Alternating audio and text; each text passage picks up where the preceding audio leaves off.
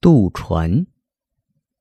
小戴是个学生，这些天来正好是假期，于是他决定去乡下玩玩。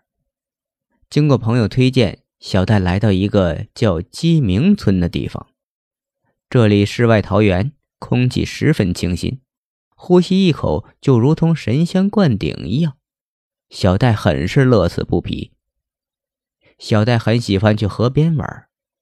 村里附近正好有两条大河，朋友却再三叮嘱，不要去村东那条河，村南的那条可以去。说是村东那边经常发生溺水事故，大家觉得那里有不祥之兆。小戴不以为然，认为这是危言耸听。他向来不相信怪力乱神，觉得那都是以讹传讹的故事。哪有什么鬼怪，分明都是村里人迷信。满心不相信的小戴，第二天就下河去玩了。开始在村南的那条河玩了一天，没发生什么事儿。熟悉水性的小戴，在这深水区潜水，如鱼得水，游刃有余。回到村里，小戴洗了个热水澡，痛痛快快的睡了一觉。来到村里的第三天，小戴开始在村附近转悠。他喜欢爬山，爬了好几座山峰。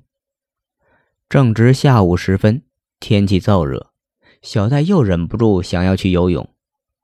顺着村东的小道，小戴往另外一处大河而去。来到这条大河，方知河水的宽阔浩瀚，比起村南那条河广袤了许多。而且水流湍急，很是有挑战性。小戴脱下衣服，朝河水中扑通一下跳了进去。极其善水性的他，在水里做了各种姿势，即便水流滂沱，也毫无压力。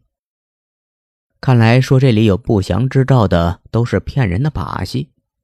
小戴耸耸脑袋，从水里冒出头来。就在这时，他看到一艘渡船往远处徐徐开来，上面是个戴着斗笠的农夫，看不清脸色。小戴一下子来了兴趣，连连挥手打招呼。渡船上的农夫却没有说话，只是船渐渐朝小戴而来。小戴觉得这农夫耳朵有些背，也不在意那么多。待渡船到了身边，用力一撑，就爬上了渡船。他拍了拍农夫的肩膀，正要打个照面，却感觉农夫身上冰凉冰凉的，没有一丝人烟气。小戴觉得有些奇怪，在这个炎热的夏天，按道理应该满身大汗才是，怎么会感觉到冷呢？就在这时，农夫僵硬的身体转了过来，低垂的头颅微微扬起，露出诡异而狰狞的笑脸。那笑容仿佛不是活人一般，阴冷刺骨，极其瘆人。小戴大叫一声，接着哗啦一声，水花四散，小戴跌入了水中。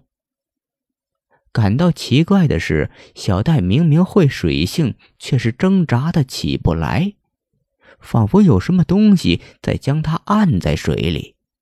他用力睁大眼睛，眼前哪有什么渡船、渔夫，而他的脚下似乎有千斤石头不停地拉他下水。挣扎了许久，小戴就沉入了河底，再也没能起来。